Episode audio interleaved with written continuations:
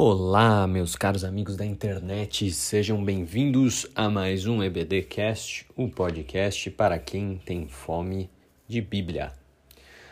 Hoje nós vamos falar um pouco acerca dos presbíteros. Nós vamos entrar nos ofícios e nós vamos falar sobre o ofício do presbitério. Vamos dar uma pequena introdução acerca do que são os ofícios e nós vamos falar também sobre este que é dentre os dois ofícios, né? É, o primeiro ofício aqui, a palavra de Deus se refere o ofício de presbítero. Não saia daí, porque o nosso podcast já vai começar.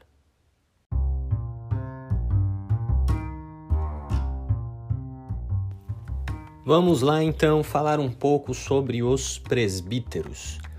Em primeiro lugar, é importante nós dizermos que entramos agora naquilo que chamamos de funções e não mais dons espirituais e, ou ministeriais propriamente ditos. Cuidado! Dons ministeriais e ofícios são coisas diferentes.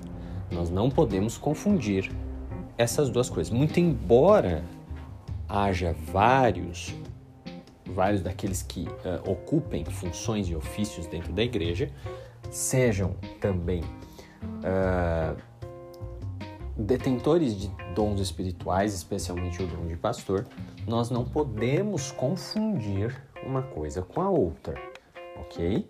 Vamos apenas relembrar então a definição de dom espiritual, que é, a saber, uma dotação especial para serviço na igreja conferida pelo Espírito Santo por Deus, tá certo?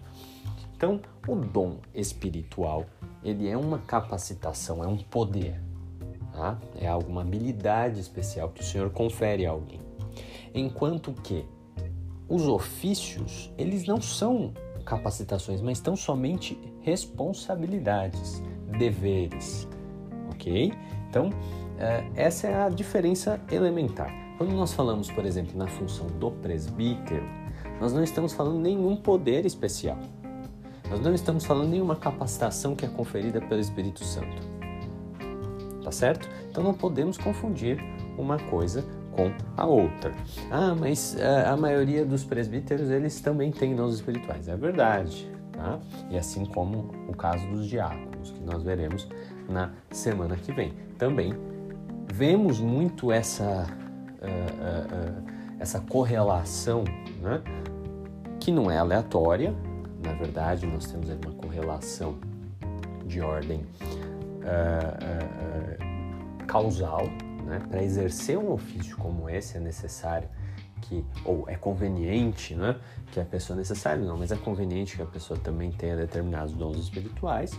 E quando nós vemos essa correlação causal, nós entendemos o porquê que muitas pessoas que exercem a função uh, de presbítero ou função de diácono também têm determinadas funções, ou, ou melhor, também tem determinados dons espirituais. O Senhor confere dons espirituais para essas pessoas que desempenham essas determinadas funções. Tá certo? Muito bem. Então, prosseguindo aqui nesse nosso raciocínio, é importante que a gente recupere também uma outra coisa que já dissemos ao longo de aulas passadas, mas é, é, é sempre importante a gente trazer, que é o seguinte: não confundir carteirinha, tá bom? Não confundir carteirinha com dom ou função ou ofício, tá bem? Então, são coisas diferentes. Então, a nossa denominação, por exemplo, a Igreja Assembleia de Deus, ela consagra presbíteros. Né? Mas essa é uma função hierárquica que existe dentro da denominação certo? De maneira que nós não podemos confundir propriamente o cargo de um presbítero, o ofício de um presbítero, com aquilo que uh, uh, nós temos dentro da nossa denominação, que é a consagração né, de determinadas pessoas uh, para com relação a este cargo, ao cargo de presbítero. Tá? Então, a ordenação eclesiástica, o clero da denominação, no caso, por exemplo, da Assembleia de Deus, não pode ser confundido com um ofício especificamente é, designado na palavra de Deus. nós temos presbíteros, por exemplo, que não exercem autoridade sobre igreja local, sendo que essa é uma das características do cargo do presbítero. Por outro lado, nós temos pessoas que exercem autoridade sobre igreja local e que não são presbíteros, não têm carteirinha de presbítero na Assembleia de Deus. Então, cuidado para não confundir uma coisa com a outra. Embora exista base, embora exista fundamento, o fundamento do cargo previsto na Assembleia de Deus, ele está nessa função, nesse ofício presbiterial, nós não podemos confundir uma coisa com a outra, tá bom? Porque essa correlação nem sempre é perfeita. Pois bem, então, feitas essas, feitos esses esclarecimentos, vamos fazer aqui um, uma breve, dar uma breve passada na, no retrospecto, tá? na etimologia, histórica, etc. O que é que significa? O que é que significa essa palavra, presbítero? É? Então, vamos lá, vamos, vamos para a palavra de Deus. Se a gente for para a palavra de Deus, nós vamos ver que existem algumas palavras que são tidas por sinônimo, são traduzidas de maneira equivalente, ok? São traduzidas de maneira equivalente, que significam basicamente a mesma coisa na sua etimologia, que é o presbítero, o bispo ou o ancião. Esses três, essas três expressões elas aparecem na Bíblia e têm uh, uh, uh, sentidos equivalentes etimologicamente falando e também com relação a essa função. Tá? Então, todas essas três palavras, todas essas três designações de cargos apontam para a mesma função que nós chamamos aqui na Assembleia de Deus da função do presbítero. Tá? Mas, insisto, é basicamente a mesma coisa. Bispo, presbítero e ancião é a mesma coisa. E todas essas três palavras, etimologicamente, significam o quê? Uma pessoa experiente, uma pessoa, para não dizer velha, né? Então, quando nós uh, uh, falamos, por exemplo, em presbítero, né? Isso vem do radical grego presbis, que significa uma pessoa mais velha, uma pessoa mais experiente, tá? Inclusive quando nós vemos a palavra ancião, né? ancião tem uma, um, um, significado dicionarial que é justamente esse. Né? Então, se nós falamos assim que fulano é um ancião, nós queremos dizer que fulano é uma pessoa velha. Né? Então, essa expressão que aparece em algumas denominações como equivalente para o presbítero ou bispo, ela significa justamente isso no dicionário, se você for olhar. Ancião é a pessoa velha, é uma pessoa velha, tá ok? Então, etimologicamente, nós já temos aí um, uma evidência do que é que Paulo quer né, como característica elementar para um presbítero. E o que é que Paulo quer? Paulo quer que seja uma pessoa experiente, ou, ou a contrário senso, que não seja um neófito, que não seja um novato, tá? que não seja uma pessoa uh, uh, que está ainda caminhando, engatinhando na fé. Tá? Se nós formos ir para a prática, o presbítero ele não precisa ser necessariamente velho de idade, mas ele precisa ser velho de, ma de madureza de fé. Tá? Então, um bom presbítero ele tem maturidade espiritual. Ele tem madureza de fé, ok? A sua fé ela é consolidada. A sua fé tem base. A sua fé é velha no sentido de que ela já foi uh, uh, calejada pelos devires do tempo, tá certo? Então essa é uma primeira característica importante. Ninguém pode exercer o ofício presbiterial se não tiver uma certa maturidade, uma certa experiência na fé. Tá? Um novato jamais pode assumir uma posição como essa dentro da função presbiterial, tá certo? Dentro uh, uh, uh, da atividade presbiterial. Pois bem, e o que é que um presbítero faz? Quais são as atribuições de um presbítero? Basicamente, se nós formos observar os fundamentos bíblicos é, para a função presbiterial, e eles aparecem lá especialmente no texto de Timóteo, tá? Uh, mas não só, nós vemos esse, uh, essa ideia do, do presbítero também em outros textos, né? mas o presbítero ele exerce basicamente a função de autoridade da igreja local. Ele é o presidente da igreja local, é aquele que conduz os trabalhos dentro de uma igreja local. E o que, que é uma igreja local? Aí nós vamos ter que recuperar as lições de alguns uh, anos atrás, inclusive, quando a CPAD lançou uma revista acerca dessa questão da igreja, né? Faz alguns anos em que nós estudamos a igreja, mas lá dentro do estudo da igreja, nós vimos que há basicamente dois sentidos possíveis para essa palavra igreja. O primeiro sentido é o de igreja universal, ou seja, o conjunto de todos os salvos na história do cristianismo. Tá?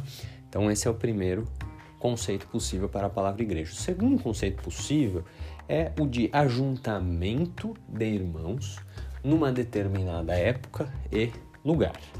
Tá? Então, esse ajuntamento de irmãos numa determinada época e lugar é o que nós chamamos de igreja local, tá? Então, a assembleia, a reunião de irmãos em um determinado tempo e em um determinado lugar é o que nós chamamos de igreja. Tá bem? Certo. Então vamos vamos seguindo aqui. Dissemos que os presbíteros são as autoridades constituídas por Deus para liderarem a igreja local. E o que, é que isso quer dizer? Que os presbíteros têm uma função eminentemente administrativa. Tá? Então, todas as pessoas que estão ali reunidas em uma determinada localidade né? e servindo, obviamente, ao nome de Cristo. Todas essas pessoas elas devem estar sob a chancela de um presbítero. É isso que nós uh, dissemos aí acerca da função presbiterial. Alguém poderá dizer assim: olha, Luiz Felipe, mas na minha igreja local aqui, a gente não é. O nosso líder não é um presbítero, ele é pastor. E eu vou te responder: cuidado para não confundir, mais uma vez, né? Carteirinha da Assembleia de Deus com a função que nós temos na Bíblia. Tá? Então, o seu líder aí, ele é sim um pastor consagrado pela Assembleia de Deus, então ele tem essa posição hierárquica no clero da Assembleia de Deus. Ele tem um dom espiritual, ou pode ser que tenha, né? Geralmente tem um dom espiritual de pastor, já estudamos esse dom, né? O dom espiritual e ministerial de pastor. É só você rebobinar alguns episódios para trás, aí você vai ver. E nós estudamos esse assunto. E Além disso, ele exerce o ofício de presbítero dentro da igreja local. Então tá entendendo essa, essa divisão de conceitos? Tá? Então ele tem o dom ministerial de pastor, tem a carteirinha de pastor e exerce o ofício de pastor. De, perdão, exerce o ofício de presbítero, que é o líder local. Tá? Como líder local, o presbítero ele tem todas as autoridades derivadas dessa posição. Então ele tem a autoridade de coordenar o povo, tá certo? De estabelecer os eventos, de coordenar, presidir os cultos. Tudo que envolve a liturgia de um culto e a estrutura de uma assembleia de uma igreja local, o presbítero pode fazer. Tá certo? Então, essa é essencialmente a função. Eu acho que nós podemos uh, uh, uh, concluir já esse episódio. É uma, é uma função até simples de ser descrita, né? E não tem muita dificuldade, mas acho que a gente pode abordar duas questões curiosas, né? E uma delas, inclusive, é polêmica acerca dos presbíteros. Vamos lá. Então, para terminar, nós podemos abordar aí duas questões interessantes. A primeira delas é sobre o número de presbíteros. Tá? Existe uma, é, uma ideia que é propagada de que toda igreja local deveria ter pelo menos dois presbíteros, porque em nenhum momento essa expressão aparece na Bíblia no singular. Nós não vemos na Bíblia, por exemplo, sobre o presbítero de uma igreja local, mas sim sobre os presbíteros. Né? Então há quem diga que a função de liderança dentro da igreja local ela deva ser sempre compartilhada. Isso, inclusive, significaria alguma espécie de sistema de freios e contrapesos, né? para evitar que uma única pessoa se arvorasse ali uh, e conduzisse o, o, trabalho de maneira uh, soberana, né? mas sim sempre ponderada com outros líderes, de uma maneira inclusive até difusa, como sustentam alguns, tá? Sem uh, uh, nomear um presidente ou algo do tipo, mas sim de maneira difusa. Os irmãos mais experimentados, os, os presbíteros, os irmãos mais experimentados, mais velhos, conduziriam o trabalho em sintonia. É, é difícil nós uh, fazermos essa afirmação, na minha opinião tá? Eu acho difícil. Eu acho que é uma inferência muito distante, né? Existe essa questão no texto, de fato, a gente sempre encontra essa expressão no plural, mas daí a nós fazemos essa indução, né? Parece um raciocínio um pouco, um pouco distante, um pouco é, é, é longo, né? A gente faz um, puxa, tira uma etapa longa, né? Então, é, eu não sei se se dá pra gente uh, uh, fazer essa esse raciocínio aí com precisão lógica, tá? Sinceramente, me parece que não. Eu acho que é, é, não temos fundamento para isso. Não existe nenhum texto expresso que ordene que todas as igrejas locais devam ter sempre mais de um presbítero. Em segundo lugar, também não existe na palavra de Deus nenhum outro indicativo além desse, dessa questão exclusivamente numérica tá? Não existe nenhum procedimento de coletivização da, da liderança presbiterial, tá? Nada. Paulo não, não, não, fala nada acerca disso. Então, além dessa questão do número, nós não temos uh, outro tipo de evidência de que isso seja verdade, tá? O que é importante é que o presbítero lidere com sabedoria. Né? Inclusive no texto de Timóteo tem todas as características que um, que um, presbítero precisa ter. Nós não vamos entrar nesse ponto aqui, basta você dar uma lida no texto, né? mas uh, é realmente importante que as pessoas tenham essa convicção né? de que é um, um, um cargo sério que precisa ser exercido com a seriedade que o cargo exige, tá bom? Então, uh, uh, precisamos ter isso em mente. Tendo isso em mente, uh, eu acho que a questão do número não, não importa muito. Realmente não, não me parece que, que seja algo muito, muito explícito na escritura, não a ponto de nós considerarmos isso com, com, mais, com mais afinco. Tá? E o segundo ponto diz respeito a algumas atividades litúrgicas que apenas o presbítero poderia exercer. E aqui eu estou falando, por exemplo, eh, de ungir né, para doenças, estou falando, por exemplo, de ministrar bênção apostólica, estou falando, por exemplo, de ministrar ceia. Né? Então, são atividades que, principalmente na Assembleia de Deus, essas funções são exercidas exclusivamente pelos presbíteros. E nesse caso, essa questão já me parece correta, tá bom? Essa questão já me parece correta, sim. Eu acredito com sinceridade que tais funções devam ser exercidas pelos presbíteros, tá bom? Por quê? Porque são funções de liderança, tá? Não faria sentido, por exemplo, uma ovelha ungir a outra, né? Um, um peixe ungir o outro do cardume.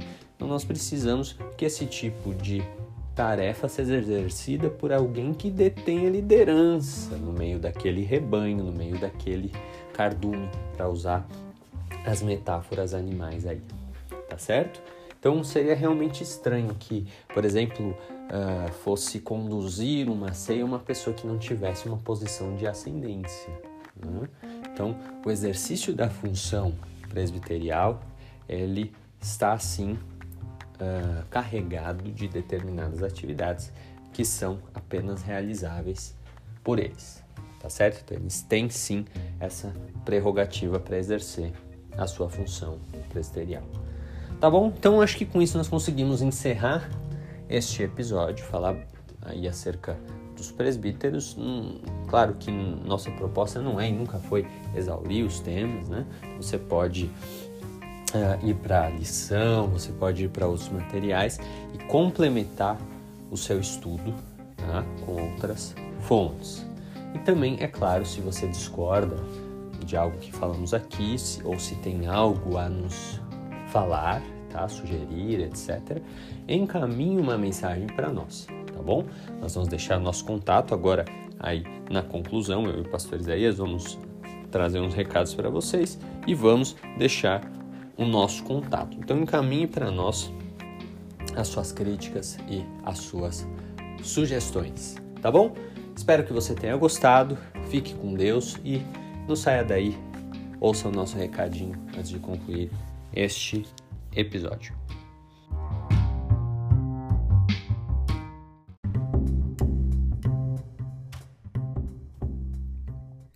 E é isso, pessoal. Então, com isso nós encerramos o episódio de hoje. Eu queria agradecer a você que nos honrou com a sua audiência. Para a gente é realmente muito legal ter a sua participação aqui conosco. Eu quero lembrar que se você tiver algum comentário, sugestão ou crítica para fazer, encaminhe aí para o DDD 11 987 340071, repetindo 11 987 340071.